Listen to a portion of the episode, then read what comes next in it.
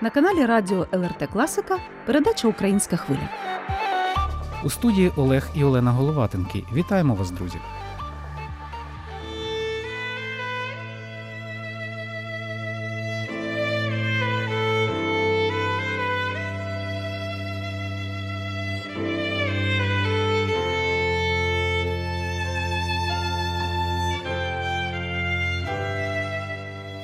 Сьогодні Україна відзначає 90-ті роковини голодомору 1932-33 років, вшановуючи пам'ять мільйонів українців, які померли внаслідок геноцидних дій комуністичного режиму. Вже за годину ми запалимо на підвіконнях символічні свічки і згадаємо своїх рідних, які стали жертвами одного з найбільших в історії людства злочинів. Цей день не просто дата в календарі. Ніщівний голодомор пройшовся смертями майже по кожній українській родині. Традиційно, з нагоди скорботних роковин, в Україні та за її межами відбуваються офіційні заходи, наукові конференції та громадські зібрання. У храмах моляться за спокій душ заморених голодом українців. А тим часом всі ми вже вдруге відзначаємо цю дату в умовах повномасштабної війни. Минуло 90 років, а ворог лишається той самий Росія, яка всіма засобами прагне знищити нас як націю. Про історичні уроки голодомору крізь призму новітньої війни, пам'ять поколінь та наслідки непокараного зла, про те, чому так важливо, щоб увесь світ нарешті визнав український голодомор геноцидом, та чому в самій Україні дослідникам голодомору доводиться протистояти утискам влади, боротися за право говорити правду і бути почутими, поведемо мову сьогодні. На зв'язку з українською хвилею доктор історичних наук, експерт у кримінальному провадженні щодо виконавців голодомору, голова Асоціації дослідників голодомору геноциду українців Олеся Стасюк. Добрий день, пані Олесю. Вітаю в останню суботу листопада кожного року. А в цьому році це 90-ті роковини пам'яті жертв голодомору геноциду. Україна і світ вшановує пам'ять невинно знищених комуністичним тоталітарним режимом українців. Чому це так важливо і чому така увага привернута саме останні два роки, так під час повномасштабного вторгнення Росії в нашу державу в Україну? Як ми бачимо, більше країн визнало голодомор геноцидом за останні два роки ніж за попередні 30 років незалежності України.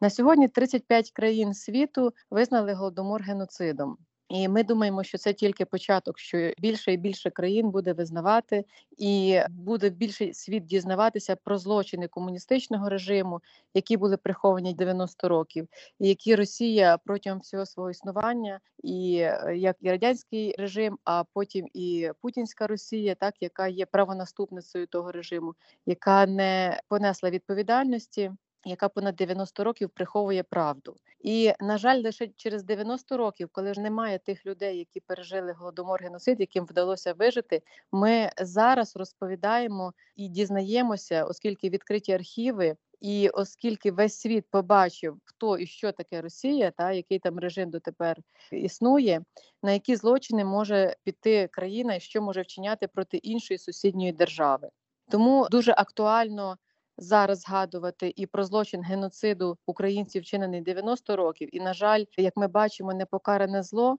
воно повертається з такою впевненістю, що знову воно не буде покаране, так з такою самовпевненістю, з нахабністю, що знов нічого їй не буде, і знов вчиняє геноцид проти української нації, і знов е, робить усе, щоб знищити нашу державу. І Як ми бачимо, дізнаємося з останніх новин, що Росія намагалася на початку повномасштабного вторгнення організувати знову голод в Україні, знищуючи склади зерном, елеватори, націлюючи свою зброю проти продовольчих складів і так далі. Тобто, ми бачимо, що Росія знову планувала організувати голод, голодомор в Україні через 90 років. І на жаль, це сталося в 21 столітті через те, що 90 років світ не звертав увагу на те, і то зло не було покарано, так як був покараний нацистський режим, так як він був заборонений.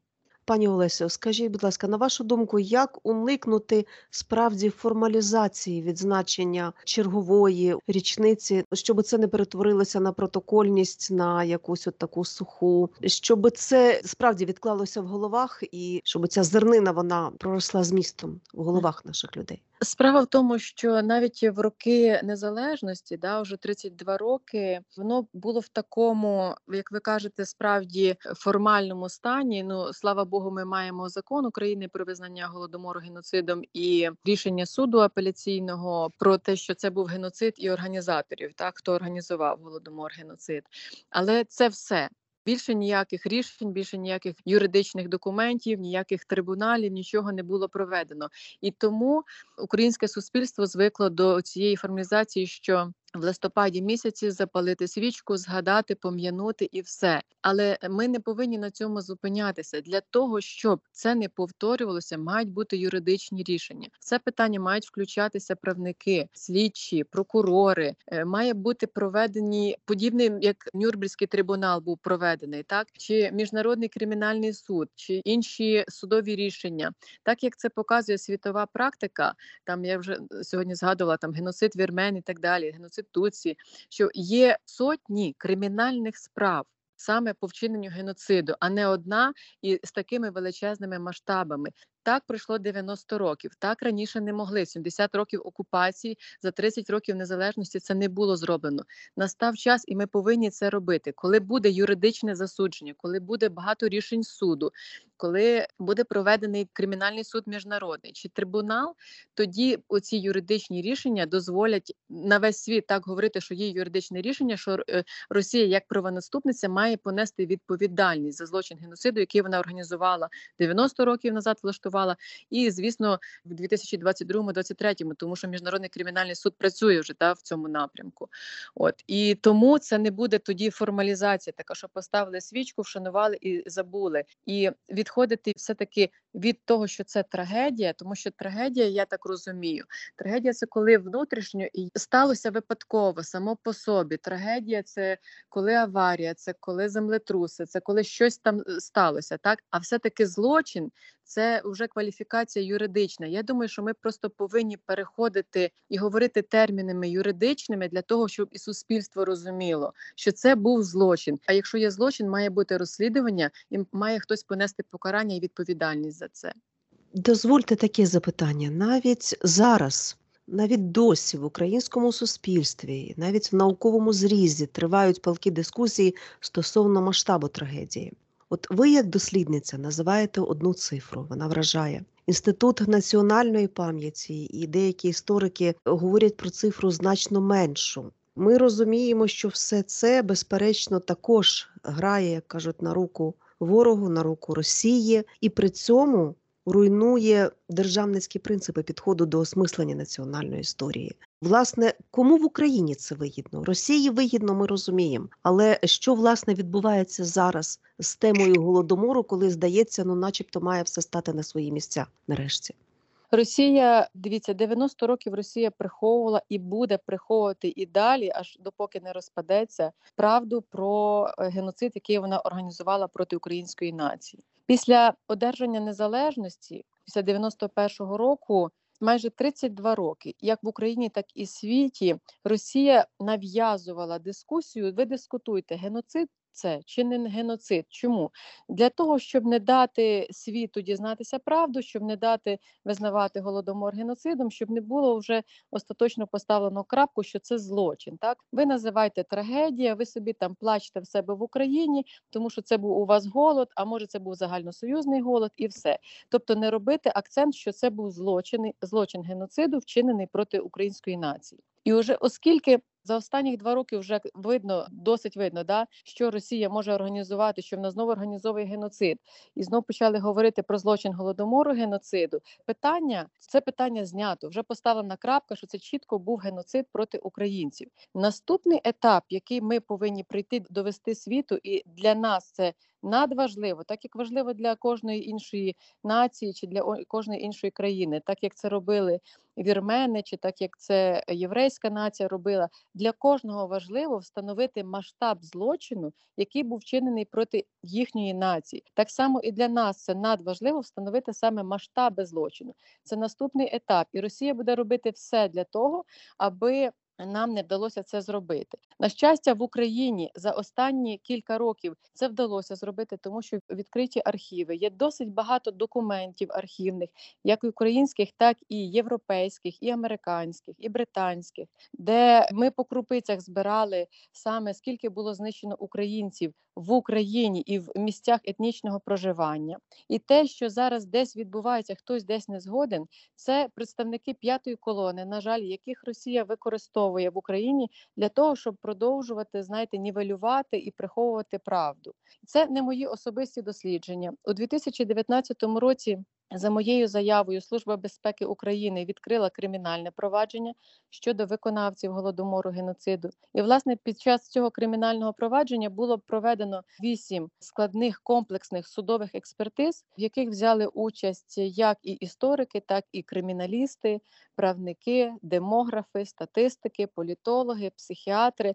Дуже велика кількість фахівців, 35 експертів і судових експертів брали участь в цьому. І власне саме вони встановили що під час голодомору геноциду було знищено щонайменше щонайменше 10,5 мільйонів українців в Україні і в місцях компактного проживання це північно-кавказький край, Дон Кубань. І власне після того, коли були оприлюднені у 2021 році результати комплексних експертиз. Національною академією правових наук України, Службою безпеки України, різними громадськими організаціями, музеєм голодомору. Власне, тоді групка осіб, там їх небагато, там е, п'ять представників зараз чітко видно п'ятої колони, які допомагають власне Росії нівелювати і, от знаєте, приховувати правду про от, злочин голодомору геноциду. Але це вже все прийшло ось буквально в цьому місяці, 7 листопада 2023 року, в Україні відбувся всесвітній конгрес дослідників голодомору геноциду українців, на якому були представлені і було детально розказано, як саме проводилися ці експертизи, як дійшли до цих висновків.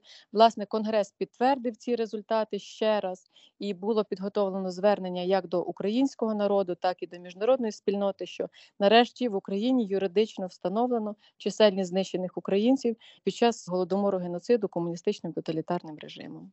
Пані Олесю, позиція наукових кіл є зрозумілою, але чи вистачає внутрішньої сили у суспільства самопізнання оцього бажання дізнатися правду? Чи є це доконаним фактом, який не дозволить ворогу використати нашу оцю байдужість? Бо часто зустрічаєш в соцмережах такі твердження, що, наприклад, е, агресія не зупинила Росію ну в намірах проти Грузії. Там немає ні проблеми з російською мовою, немає ні проблеми з голодомором. А тому ці проблеми, нібито, не є важливими. Але ця війна цивілізаційна, вона війна ідентичності, вона війна за пам'ять в нашому випадку є більш широкий і більш вузький український контекст саме. То чи суспільство до кінця усвідомило за що воно воює? Воно знає проти кого воно воює, але чи до кінця воно розуміє за що? Я вам дуже дякую за це запитання, тому що це наша з вами робота, власне, робота дослідників, істориків і робота і журналістів для того, щоб доносити суспільству, що це не просто війна перша і так далі. Так, це чергова війна Росії проти України, і власне війна, тому що 90 років назад той злочин був прихований, прикритий Росією, і про нього не говорили. І тому говорити про проблеми сьогоднішні, так про війну, про геноцид, ми не можемо її виривати з контексту і говорити, що це просто так сталося. Да, Росія щось надумала. Це імперські амбіції, які є в нашого сусіда вже багато років, і вони час від часу повторюються. От накопичила вона сили, вона знов е, починає вчиняти проти України там військову агресію або геноцид, так як ми бачимо ну в даному випадку, 22-23 роках. Пані Олесю, от буквально зараз передивляюся публікації стосовно теми голодомору, і те, що ви говорите, відбувся світовий конгрес дослідників голодомору. І бачу публікацію Україна молода інформацію про те, що учасники конгресу висловили обурення, дослівно читаю, черговою провокацією, яку готують Антон Дробович та його радниця Людмила Гриневич, а саме запланований на 23-25 листопада, тобто зараз розуміємо, в ці дні. Українським інститутом національної пам'яті форум Україна в епоху голодомору, влада, опір, ідентичність є намаганням п'ятої колони розмити, приховати злочини комуністичного режиму. Чи можете ви це прокоментувати? Так, звісно, обурення науковців, обурення представників всіх учасників конгресу власне було назвою, тому що ми неодноразово вже говоримо про підміну понять, які Росія останні 30 років активно використовувала. Що я маю на увазі, і про що йшла мова власне на конгресі? Мова йде про підміну понять, коли геноцид називають трагедією, так коли комуністичний режим, а визначення комуністичного режиму в Україні відбулося ще після 91-го року, зразу після незалежності, що був режим. Так в Україні є закон про засудження комуністичного і тоталітарного режиму, і називати радянську так що вона організувала голод чи голодомор, чи що мали на увазі люди, які придумували назву для цього форуму. Ми не знаємо, але це російське це чітко російські наративи, що це була влада, тому що владу обирає власне населення да, цієї держави. А це був комуністичний окупаційний режим, який окупував Україну у 1921 році. Україна була 70 років під окупацією. Тому ми чітко називаємо я кажу, є закони. Я не розумію, чому і як і хто організовував, придумував такі назви. І далі опір, влада, ідентичність і епоха голодомору. Що таке епоха? Також розбирали ці слова. Досить детально, і коли ми говоримо про період злочин голодомору 32-33 року, епоха це період, який відбувається, якісь соціальні події у людей, у населення, якийсь період, да, епоха відродження, епоха середньовіччя. Ну ніяк не можна назвати злочин голодомору геноциду епоха. Тому конгрес і всі учасники чітко висловили, що це далі п'ята колона намагається протягнути ось такі російські наративи для того, щоб приховати правду про злочин злочин геноциду. І це вже не вперше пані Людмила Гриневич у 20-му році брала участь у німецько-українській комісії при Бундестазі, і вони організували там такий вебінар на тему, чи був голодомор геноцидом. Це власне про те, що я вже сьогодні згадувала. Ви дискутуєте на цю тему, чи був це геноцид чи ні, для того, щоб ми не зробили крок вперед. Так суспільство українське і так добре знає, що це геноцид. Це для того, щоб приховати правду в Європі і в світі. І власне тоді також громадські громадськість висловилася проти, і наше міністерство закордонних справ відкликало патронат від цієї української сторони, власне, де була і Людмила Гриневич з формулюванням таким, що вони втратили повну довіру і їхня діяльність абсолютно не відповідає національним інтересам нашої держави. На жаль, так в нас на посаді ще десь перебувають такі люди, такі як Дробович. Ви згадали сьогодні про нього, який приховує правду. Він не є дослідником голодомору геноциду. Він взагалі в цій темі не розуміється. Про що він мені особисто про це говорив, але це людина, яка відстоює російські наративи в Україні. На жаль, на сьогодні. Пані Олесю, дивіться, завжди з насильством фізичним відбувалося насильство духовне, і 1933 рік відомий не лише голодомором, а й репресіями, що стосовно української мови. Саме тоді Каганович і Постишев, такі персонажі були. Вони зробили репресію над українською фонетикою і граматикою, про що заявляють зараз мовознавці, і якесь от таке дежавю відбувається, що зараз під приводом війни ну такі от голоси досить гучні роздаються, що мова не важлива, і ми пам'ятаємо цих репресованих мовознавців. От як вам можливо це вдасться, чи як вдається розширити оцей контекст, об'єднати в одну об'ємну картинку оці от моменти і донести до суспільства, що неможливо здати і цей фронт, фронт духовний і голодомор, і духовні речі, такі як е, мовне питання, вони чітко пов'язані одне з одним.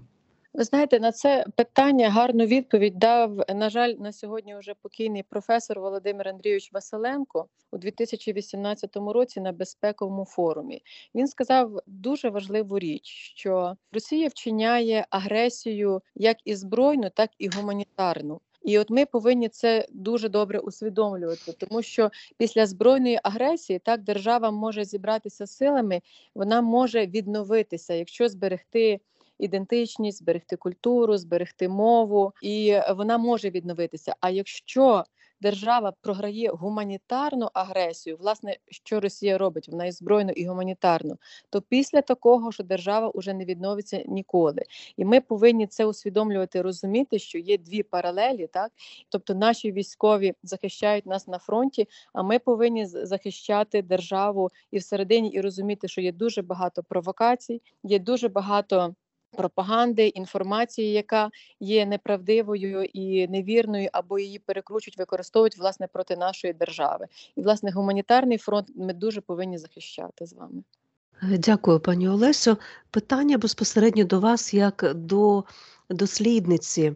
Чи можете ви поділитися тим, над чим зараз працюєте? Тому що роки праці, неймовірних зусиль, як ви кажете, тисячі архівних документів. Що зараз для вас, як для дослідниці, важливо першочергово і над чим працюєте? В минулому році вийшло перше видання і друге видання збірка свідчень геноциду 2022-2023 років геноциду українців, які вчиняють російські окупаційні війська. І на сьогодні я також збираю інформацію, щоб проводити паралелі між геноцидом сьогодні, який вчиняється геноцидом 90 років. І на жаль, трапляються випадки, да, коли люди розповідають про те, що їхні бабуся, дідусі пережили, скільки втратили своїх рідних, і зараз вони пережили те ж саме від Росії, які втратили свої домівки, переїхали. Ну це дуже важко сприймати, це дуже важко слухати. Я вам скажу, людям дуже важко про це розповідати. Не кожен може. Люди погоджуються, потім відмовляються, оскільки важко про це говорити. Збирати свідчення про голодомор геноцид зараз, на жаль, вже немає в кого. Ми втратили тих людей. Час пройшов. Це тільки архівні матеріали ми можемо знати тільки з другого покоління, так і від дітей, батьки, яких пережили. А ці люди це дуже свіже. І ще що найскладніше, я вважаю, в даному етапі, ми повинні історики, дослідники співпрацювати з психологами, з психіатрами, з лікарями, з різними фахівцями. Чому? Тому що потрібна допомога тим людям, не просто збирати свідчення, коли людина в такому стані, це ну не можна, це важко. Да? Людина повинна і виліковуватись, коли вона розповідає про це, і їй стає легше. Є деякі, які готові так. Я хочу, щоб моє свідчення десь було в книзі, щоб про це люди знали, щоб нащадки знали. А є ті, яким навпаки дуже важко. І оскільки. Я вважаю, що ми не пропрацювали ще ту травму після голодомору геноциду. А як кажуть психологи, що Травма передається до третього покоління, лише четверте покоління звільняється від тієї травми.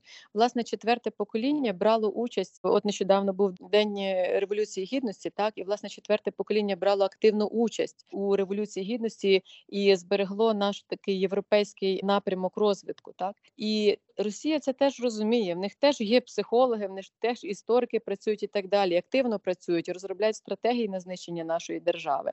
І розуміючи це, вони організували цей геноцид для того, щоб знову таки налякати українців зараз, для того, щоб три покоління вони боялися, і був такий страх перед Росією, перед сусідом. Оце ми повинні розуміти і співпрацювати разом історики з психологами для того, щоб е, звільняти людей від цієї травми, так і фіксувати ці злочини також для юристів, для правників, які потім можуть засудити Росію і на міжнародному рівні і покарати за це. Має бути такий міждисциплінарний підхід до цього злочину, як одного, так і іншого.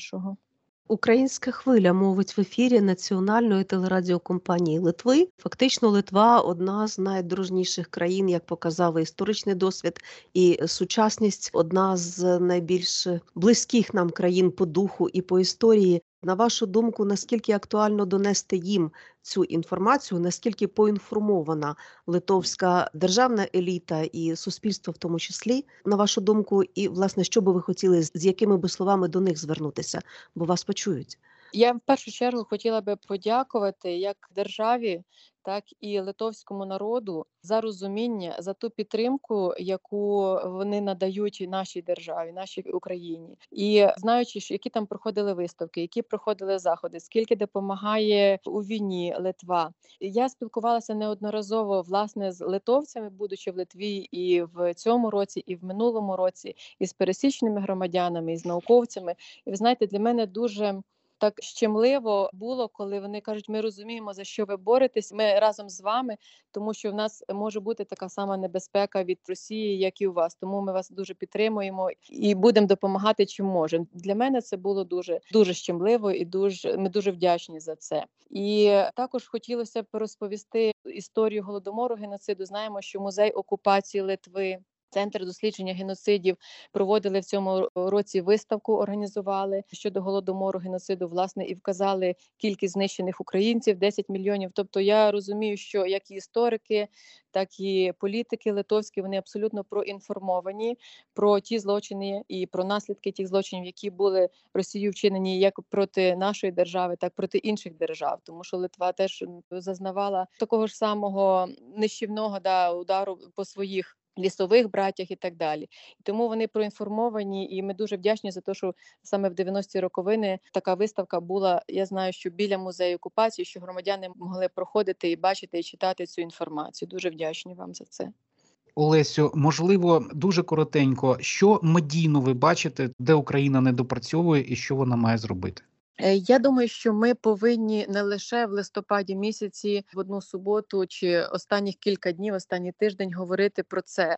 Дивіться, останній рік чи півтора року так говорили про голодомор. От в 22-му році навіть більше ніж у 23-му, коли країни визнавали і телебачення в Україні, і так далі, тому що був шок шок через те, як може в 21 столітті в Європі там вчинятися геноцид, так що це ну це абсурд, такого не може бути. І власне цей шок спонукав чи спровокував до того, що згадувався голодомор геноцид, який був вчинений 90 років тому. І я вважаю, що цей наратив має бути присутній всюди, присутній як і в політиці, так і в науці, і в інформаційній сфері, не лише в суботу.